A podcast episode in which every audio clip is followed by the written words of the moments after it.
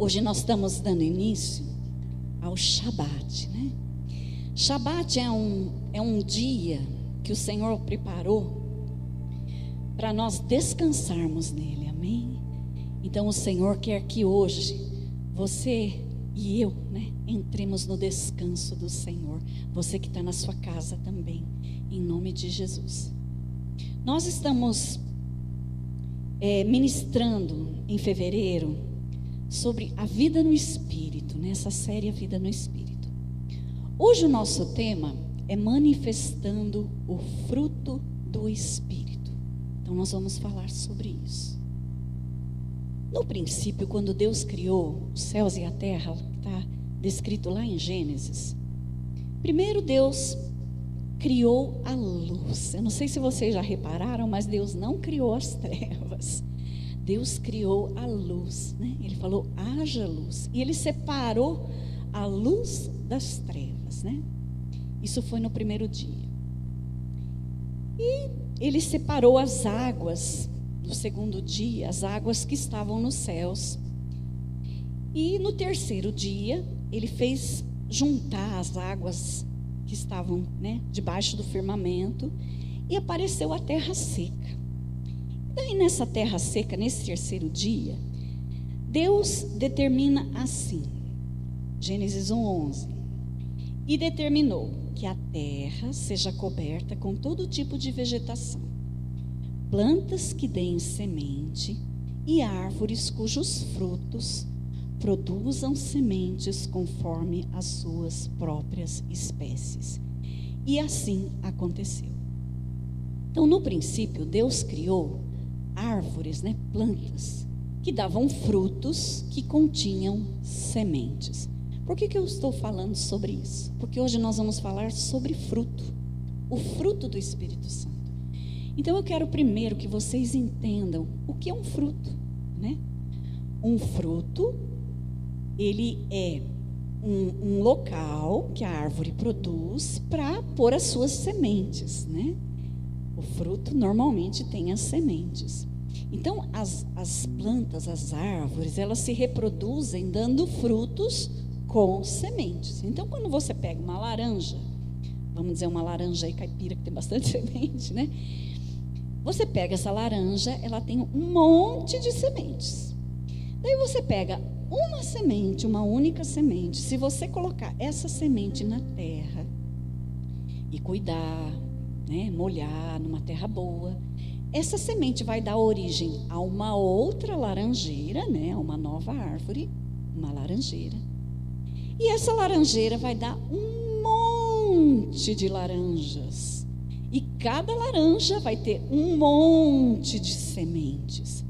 Então o fruto, ele serve para disseminar uma espécie, para multiplicar uma espécie. Então, a semente é onde tem a carga genética ali que vai multiplicar. Mas o fruto é o que contém a semente. Então, quando Deus fala de fruto nas nossas vidas, Ele está falando de multiplicação. Ele está falando de nós multiplicarmos aquilo que está dentro de nós. A laranjeira, ela tem um código genético, né, que produz laranja e a laranja produz sementes de laranja que vão dar origem a novas laranjeiras, né? Da mesma forma, Deus, ele quer que nós, como frutos dele, também vamos dar frutos para ele, frutos segundo a espécie que ele colocou em nós. Então vamos entender isso um pouquinho, né? No Salmo 92, versículos 12 a 15, fala assim: Os justos florescerão como a palmeira, crescerão altaneiros como o cedro do Líbano, plantados na casa do Senhor. Florescerão nos átrios do nosso Deus mesmo na velhice, cheios de seiva e viço, eles produzirão muitos frutos para proclamar que o Senhor é justo. Ele, o Senhor, é a minha rocha e nele não há injustiça. Então esse salmo ele tem tudo a ver com o que nós vamos falar hoje. Os justos, né? Uma pessoa que é considerada justa diante de Deus, ele floresce como uma palmeira, né? Eu não sei se vocês já viram aquelas é, tamareiras que tem no deserto lá naquela região do Mediterrâneo ali, que dão as tâmaras. Ela de uma semente, também como a laranja que eu dei um exemplo aqui, né? Ela produz muitos frutos, muitos frutos, né? Então, muitas sementes. Então, como a palmeira, a minha vida e a sua vida tem que florescer, né? Se nós somos justos, nós temos que dar flores, nós temos que multiplicar, florescer e frutificar. E ele fala que eles vão crescer altaneiros como o cedro do Líbano. O cedro do Líbano é uma árvore gigantesca, ela é enorme. E ela é uma árvore com uma copa muito grande e raízes muito profundas. Ela é uma árvore muito, muito grande. Então, a palavra diz que quando nós somos justos, quando nós estamos no Senhor, nós vamos crescer como um cedro, né? Bem altos, bem vigorosos, né? Mas isso acontece, nós florescemos e crescemos quando nós estamos plantados na casa do Senhor. Porque se você pegar, eu estou dando a laranja como exemplo, porque é uma fruta bem conhecida nossa, né? Para não dar um, um, um, fruto desconhecido, como uma, um fruto de palmeira. Mas se você pegar uma, uma laranjeira e for querer plantar ela na areia, né? Uma semente de laranja na areia, ela pode até germinar, mas depois não vai para frente, né? Ela não, não vai conseguir crescer, florescer ali. Para que ela cresça e floresça, ela tem que estar tá plantada numa boa terra, né? Adubada, irrigada, né? Com, com nutrientes, com água.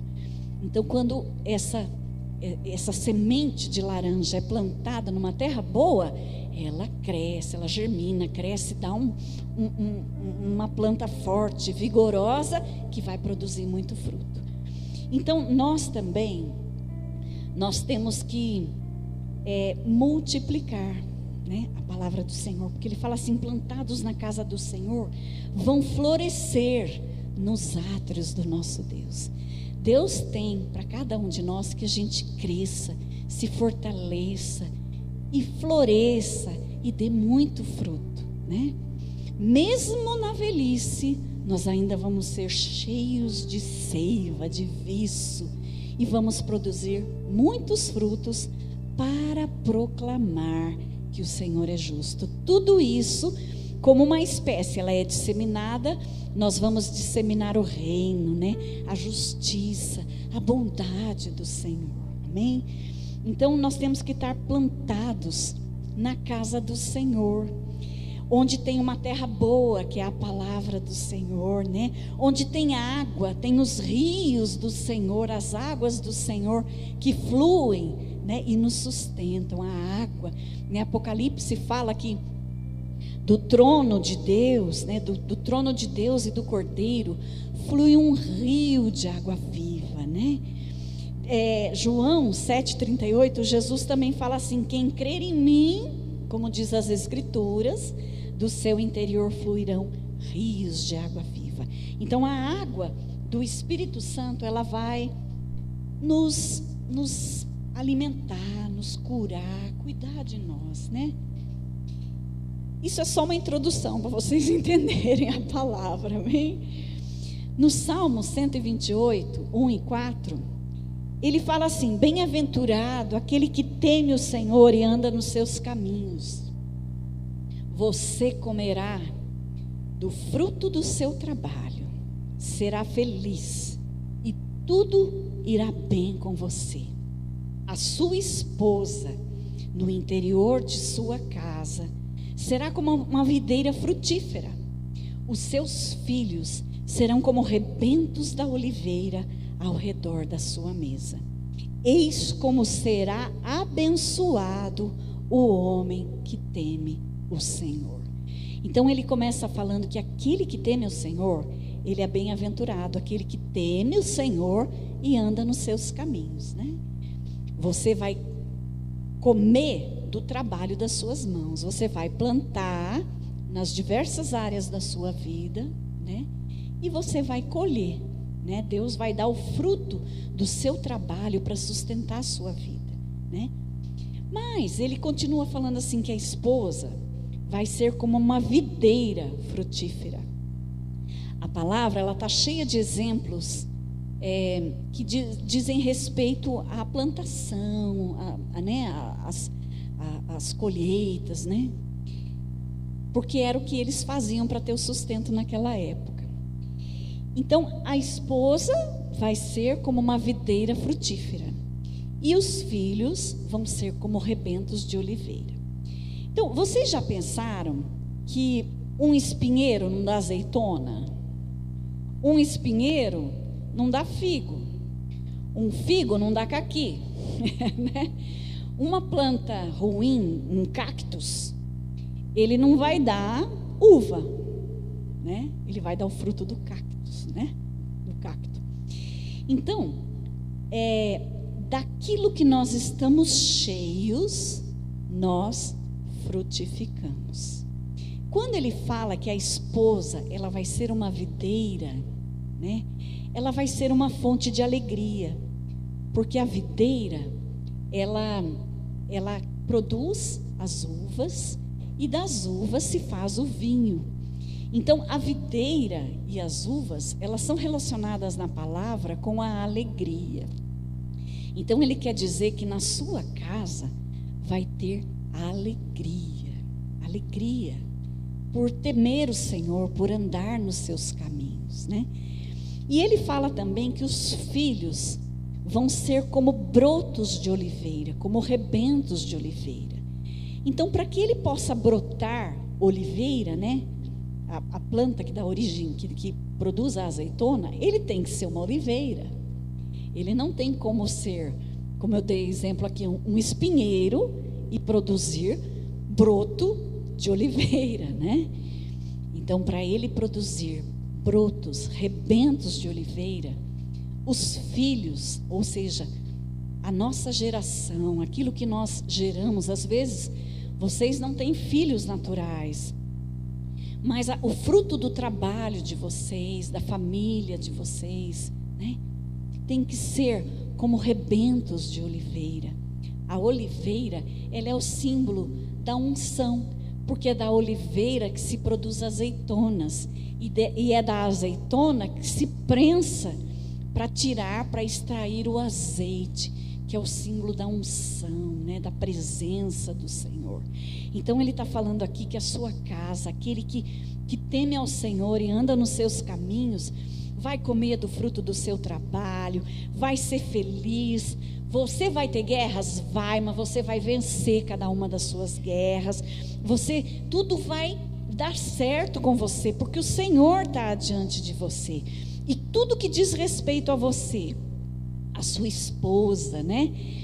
Aquilo que é da sua família, vai ser fruto de alegria e vai ter unção sobre a sua casa. Amém? Em nome de Jesus. Então você vai frutificar, porque você é uma videira e porque você é uma oliveira, né? Você não é um espinheiro que está dando azeitonas e uvas. Você é uma videira plantada na casa do Senhor e vai produzir uvas, vai produzir alegria. Você é uma oliveira que vai produzir rebentos, brotos de oliveira que vão produzir é, azeitonas, vão produzir unção, amém? A presença do Senhor.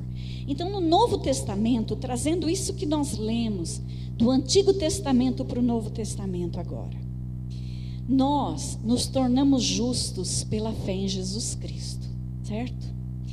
É, Romanos 5, 1 e 2 fala assim: que nós somos justificados pela fé. E daí nós podemos ter paz com Deus por meio de Jesus Cristo, por intermédio do qual nós temos acesso ao Pai. Então, lá no Antigo Testamento, o justo era aquele que seguia a lei ali ao pé da letra, que não se desviava da lei do Senhor. Mas hoje, né, nessa nova aliança do Senhor conosco, o justo é aquele que é justificado pela fé em Jesus Cristo. Amém? Então, se você crê em Jesus, se você recebe Jesus como Senhor da sua vida, como aquele que pagou o preço pelos seus pecados, você é aceito diante do Pai como um justo. Amém? Então, os justos florescerão como a palmeira. Então eu quero declarar que cada um aqui vai florescer como a palmeira, porque são justos diante do Senhor. Amém? Nós fomos justificados pelo Senhor. Mas ele fala lá nesse Salmo 92 que eu li no início, que eles têm que estar plantados na casa do Senhor, né? Então, o Espírito Santo, ele veio habitar dentro de cada um de nós, certo? O Senhor é tão bondoso, tão gracioso conosco, que quando Jesus voltou para o Pai, ele falou: ó, fiquem tranquilos, né?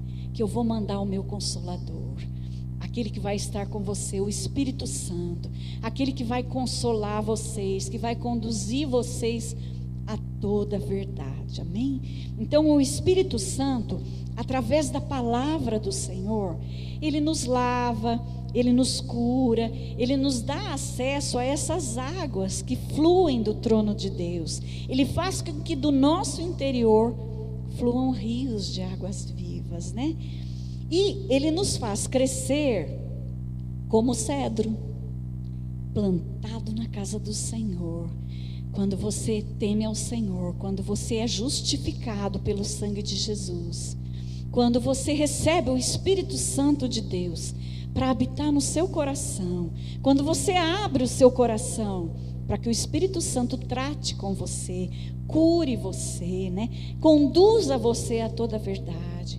Quando você está buscando a palavra do Senhor, a presença do Senhor, e essas águas começam a fluir na sua vida, você cresce como um cedro do Líbano plantado, enorme, gigante. O cedro do Líbano é uma árvore enorme, firme, sabe? Pode vir vento, pode vir chuva, pode vir tempestade, que você está lá firme no Senhor. Amém?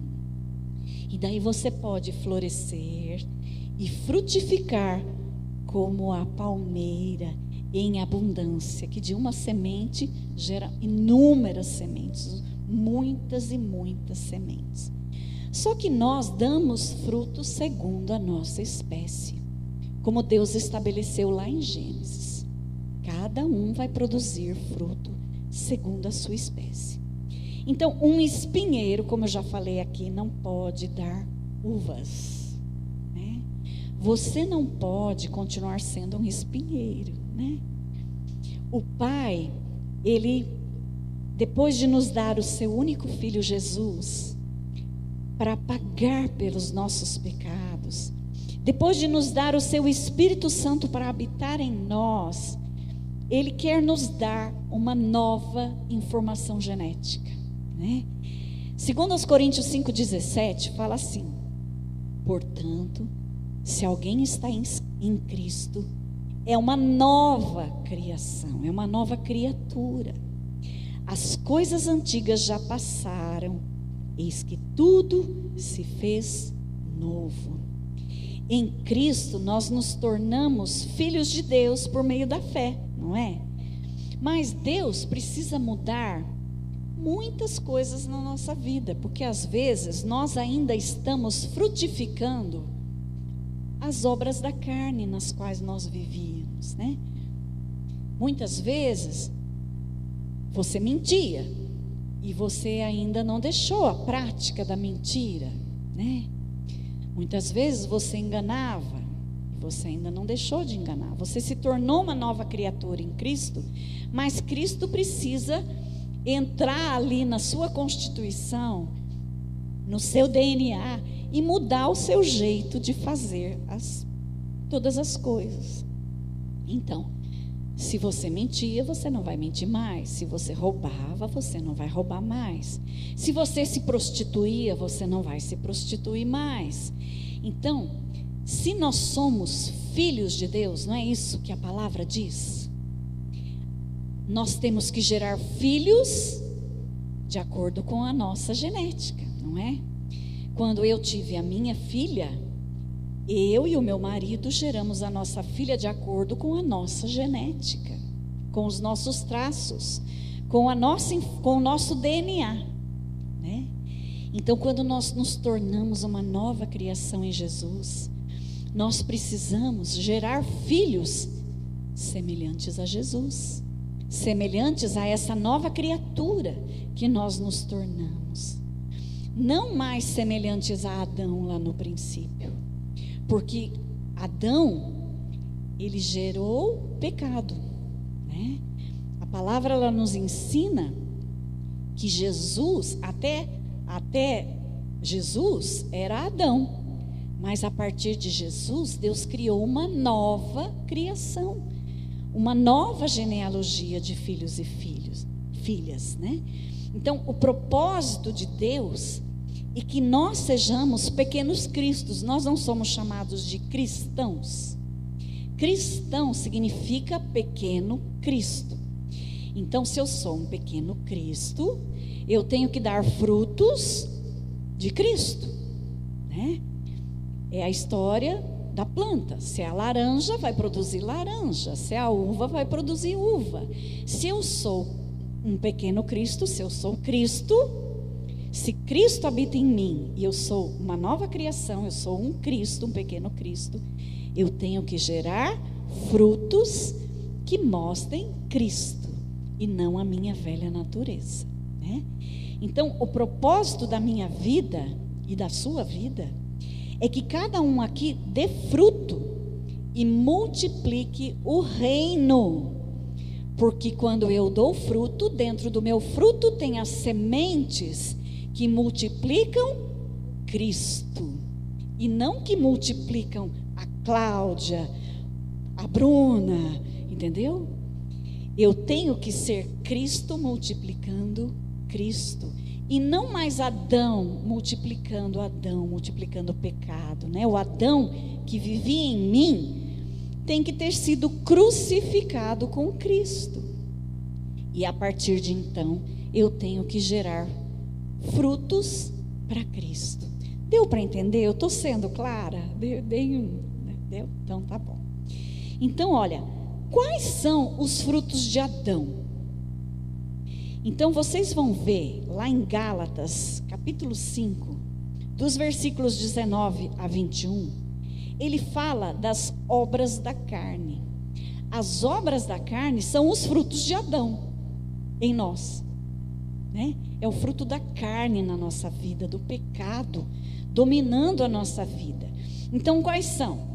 Ele fala assim, ó: Ora, as obras da carne são manifestas: imoralidade sexual, impureza, libertinagem, idolatrias, feitiçarias, ódio, discórdias, ciúmes, ira, egoísmo, dissensões, facções, inveja, embriaguez, orgias e tudo quanto se pareça com essas perversidades, contra as quais eu vos advirto, como já vos preveni antes, os que praticam essas coisas não herdarão o reino de Deus, porque só herdarão o reino de Deus os cristos, os pequenos cristos. Amém?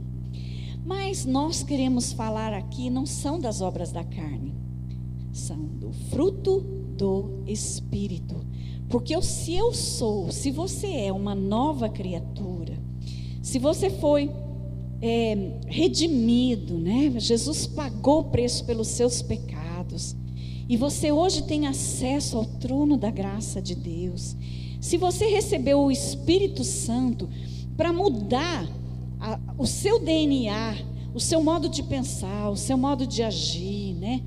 na, na vida diária, você vai dar fruto do Espírito Santo e não mais da carne. Amém? Então, Gálatas 5, dos versículos 22 a 25, diz assim: Mas o fruto do Espírito é amor, alegria, paz, paciência, amabilidade, bondade, fidelidade, mansidão e domínio próprio. Contra essas coisas não há lei.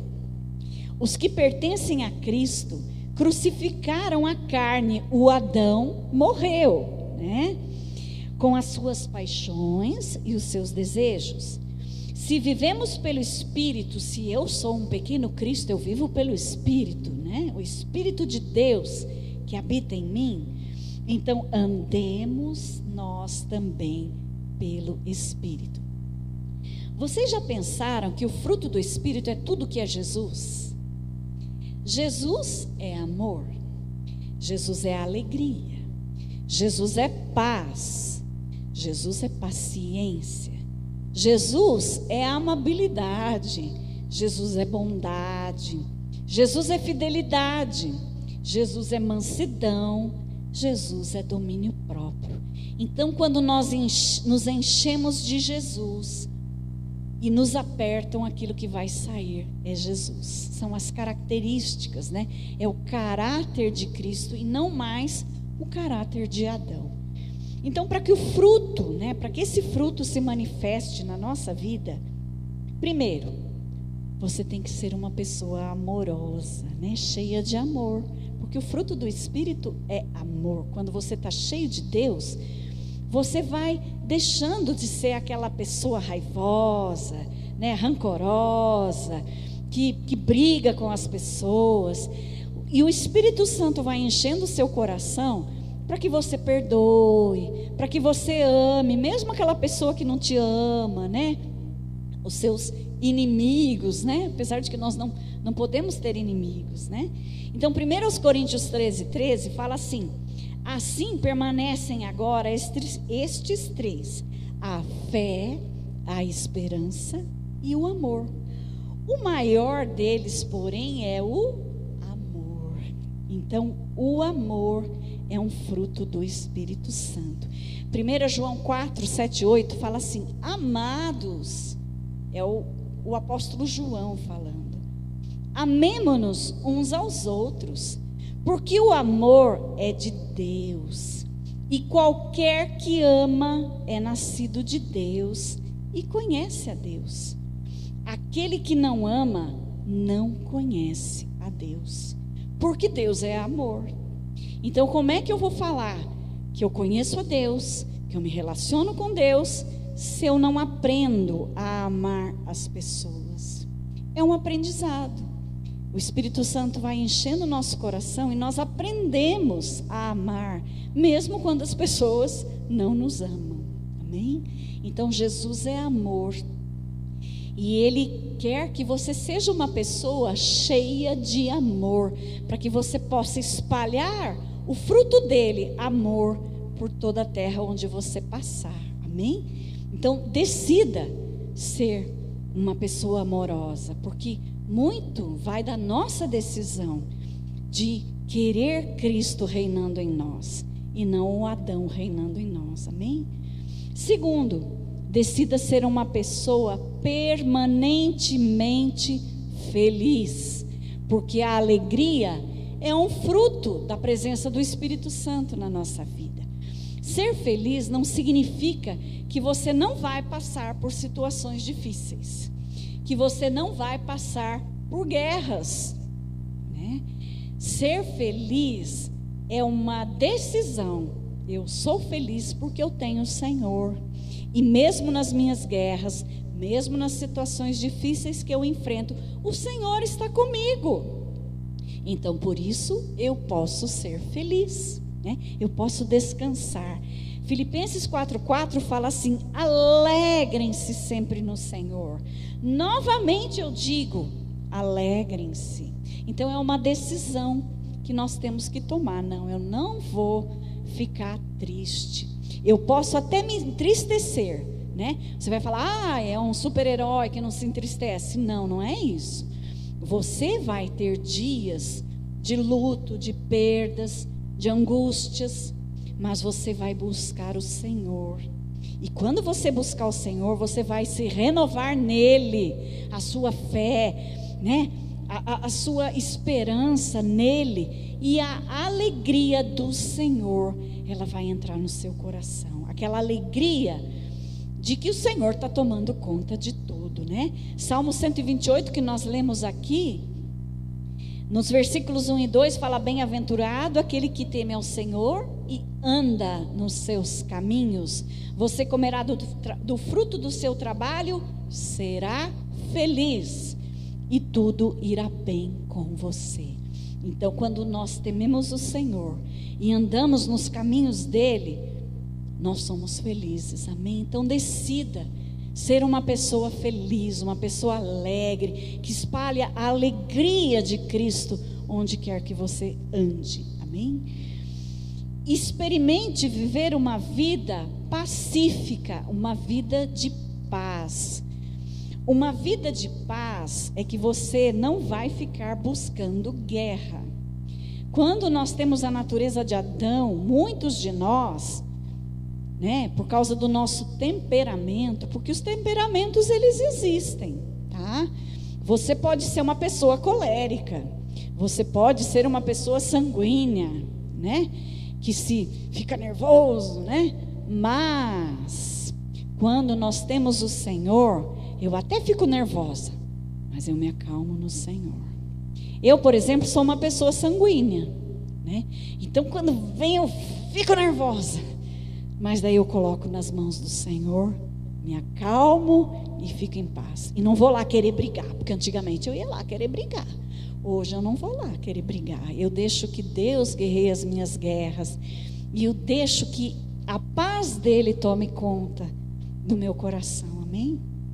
Então, Filipenses 4,7 fala assim: E a paz de Deus, que excede todo entendimento, guardará os seus corações e as suas mentes em Cristo Jesus.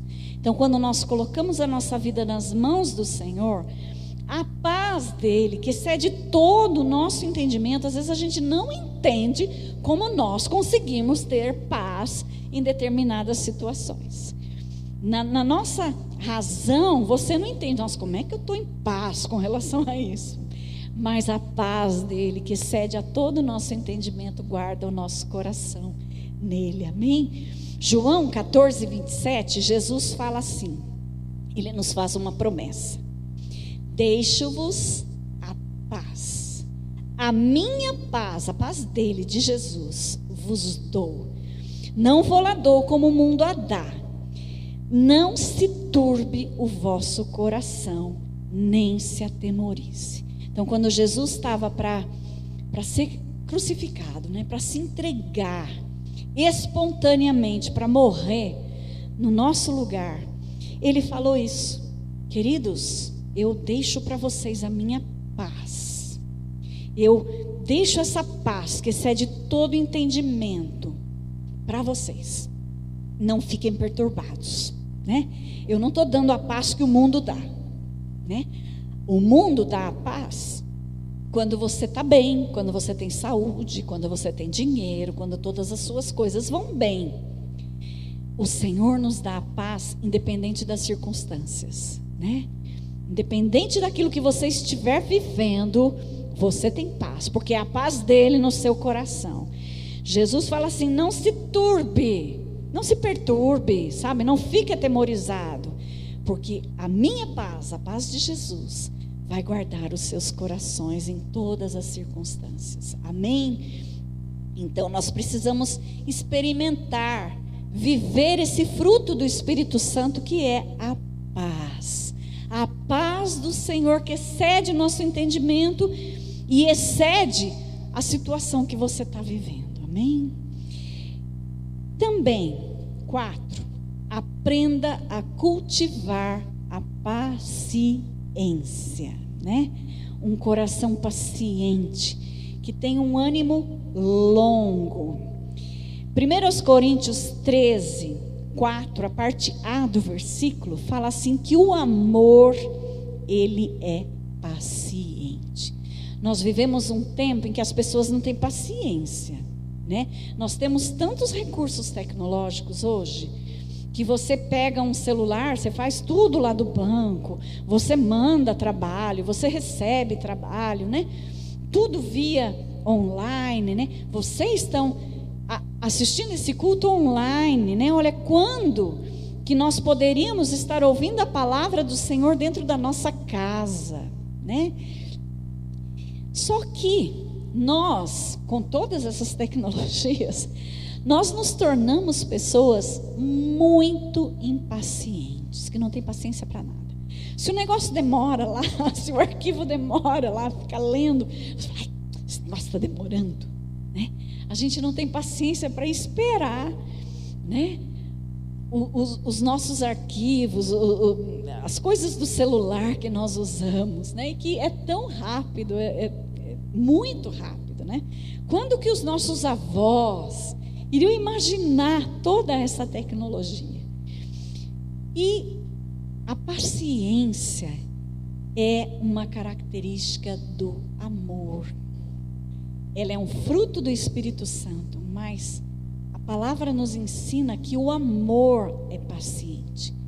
Quantas vezes nós não temos paciência com as pessoas que nós amamos?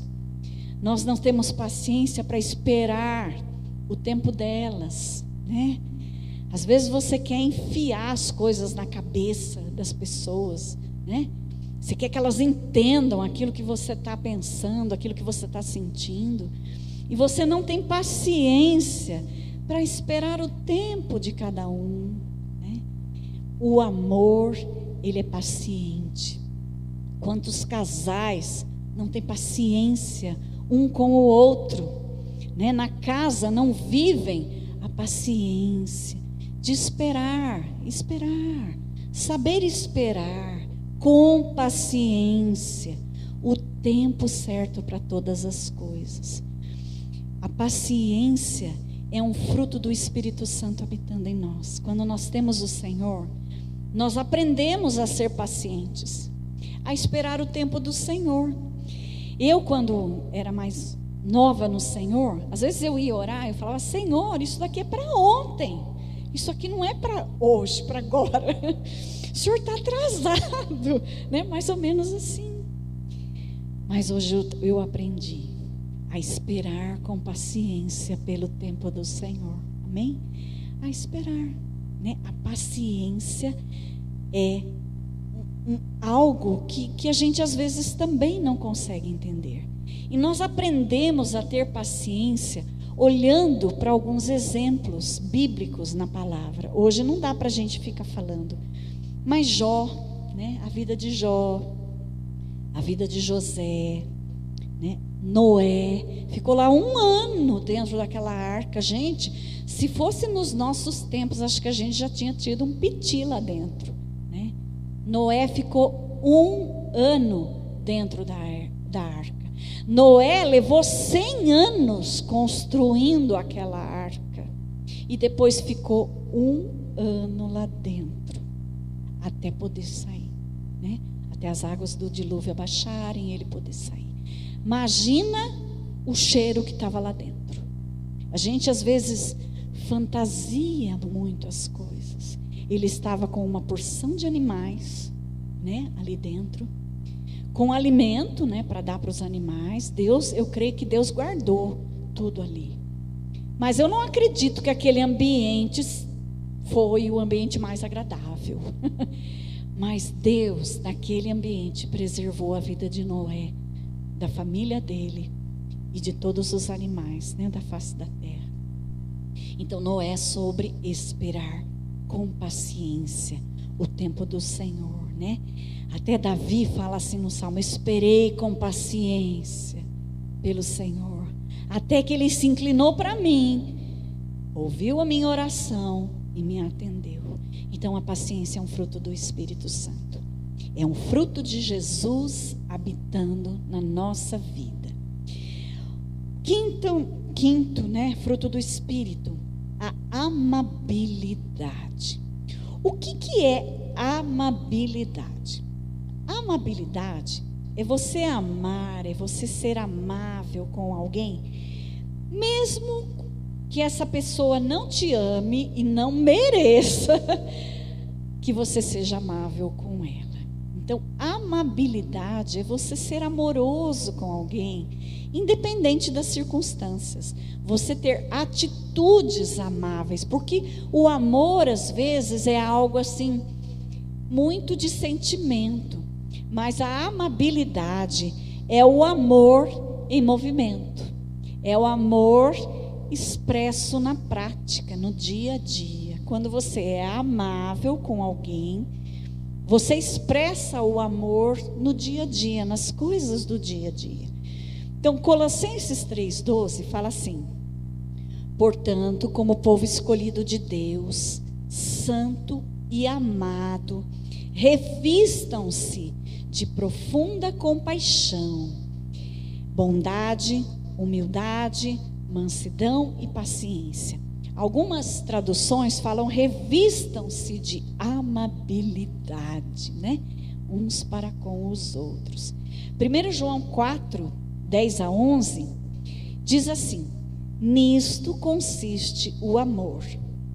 Não em que nós tenhamos amado a Deus, mas em que Ele nos amou e enviou o seu Filho como propiciação, como pagamento pelos nossos pecados. Amados, considerando que Deus nos amou dessa forma, nós também devemos amar uns aos outros. Então, você expressar e viver esse amor, mesmo com quem não merece, porque com quem merece é fácil. Com quem gosta de você, com quem te, trata bem, é muito fácil. Mas com quem não gosta de você, com quem não trata você bem, não é fácil, né? Então, a amabilidade é uma decisão. Eu vou expressar o amor de Cristo. Por quê? Porque Deus me amou eu não merecendo. Eu não merecia. E ele me amou e deu o filho dele para morrer por mim. Então, por causa disso, considerando que Deus me amou dessa forma, eu também posso amar as pessoas, porque eu não era se Deus fosse olhar para mim e achar e olhar se eu era merecedor ou não, né? Então ele não ia dar Jesus por mim. Então, da mesma forma, eu tenho que amar, expressar esse amor para as pessoas na prática. Amém? Sexto, viva uma vida de plena generosidade. Generosidade é a bondade, né? Você ser bondoso, generoso. Efésios 2:10 fala assim: "Porque somos criação de Deus, realizada em Cristo, a nova criatura em Cristo, para fazermos boas obras, as quais Deus preparou de antemão para que nós as praticássemos." Então Deus nos preparou de antemão para nós praticarmos boas obras para nós sermos bondosos, generosos, para nós ajudarmos as pessoas na prática. Quando você vê uma pessoa que precisa de ajuda, ajude, né? Porque você está expressando a generosidade, a bondade do Senhor. Amém? Sete, demonstre que você é uma pessoa leal, ou seja, fidelidade, porque a fidelidade é um fruto do Espírito Santo. Quem tem o Senhor é fiel. A fidelidade, eu quero ler três versículos para vocês. Provérbios 26 fala assim: Muitos se dizem amigos leais, mas um homem fiel, quem poderá achar? Porque a fidelidade nós experimentamos, né, nas situações não muito agradáveis né? Como a bondade a generosidade, né? Você vai ser generoso com alguém que está passando por uma necessidade, né? E você vai ser fiel, muitas vezes, com uma pessoa que não é digno de fidelidade, né? Salmo 19, 7 fala assim: que a lei do Senhor é perfeita e ela refrigera a alma. O testemunho do Senhor é fiel e dá sabedoria ao simples. Então Deus, ele é fiel conosco, mesmo quando nós somos infiéis. Mesmo quando você se comporta de maneira infiel com o Senhor, ele continua sendo fiel com você. Então Deus quer que nós aprendamos a ser fiéis, né? A ter a fidelidade como um fruto na nossa vida. Não, você pode confiar na minha palavra, tá? Quando eu falo, eu cumpro. Quantos de nós falam uma coisa e não cumprem o que falam? Isso hoje é muito comum. É um traço, uma distorção, vamos dizer assim, de caráter. Então Deus quer restaurar essa área na nossa vida, das pessoas confiarem em nós. Porque muitas vezes nós falamos do Evangelho, nós falamos de Deus, nós apontamos o dedo para as pessoas, mas nós não vivemos aquilo que nós falamos. Então, quando eu sou uma pessoa fiel, que expressa fidelidade, aquilo que eu falo eu vivo. Né? Se eu não consigo viver isso, eu vou falar: olha, eu não consigo viver isso ainda. Eu vou ser é, sincero, honesto. Né? Eu não vou mentir. Eu não vou querer passar uma imagem daquilo que eu não sou. Fidelidade é um traço de caráter. Nós precisamos demonstrar no nosso dia a dia que nós somos fiéis, né? Apocalipse 2:10, na parte finalzinha assim do versículo, fala assim: Jesus está falando para a igreja de Esmirna. E ele fala assim: "Ser fiel até a morte, e dar-te-ei a coroa da vida". Então, para aquela igreja ali e para nós hoje, nós temos que ser fiéis, fiéis ao Senhor e fiéis nas nossas atitudes diárias como um fruto de Jesus vivendo em nós, porque Jesus foi fiel. Jesus, ele foi fiel ao Pai a ponto de morrer na cruz. Tá? Ele foi fiel, ele não se desviou daquilo que o Senhor tinha preparado para ele viver aqui na terra. Ele foi fiel à vontade do Pai. E nós também temos que ser pessoas fiéis, tá bom? Fidedignas, né? Que expressem a fidelidade. 8. Haja sempre com moderação, com mansidão, porque a mansidão é uma expressão do Espírito Santo em nós, de Jesus vivendo em nós. Filipenses 4:5 fala assim: "Seja a vossa moderação, a vossa mansidão conhecida de todos os homens, porque perto está o Senhor." Então, se você é uma pessoa que é colérica, que é sanguínea, que brigava, que arrumava confusão por onde ia, você tem que buscar não ser mais nada disso, mas agir com moderação e com mansidão. Não se envolver em contendas, sabe? Você vê que está vindo uma confusão, você sai.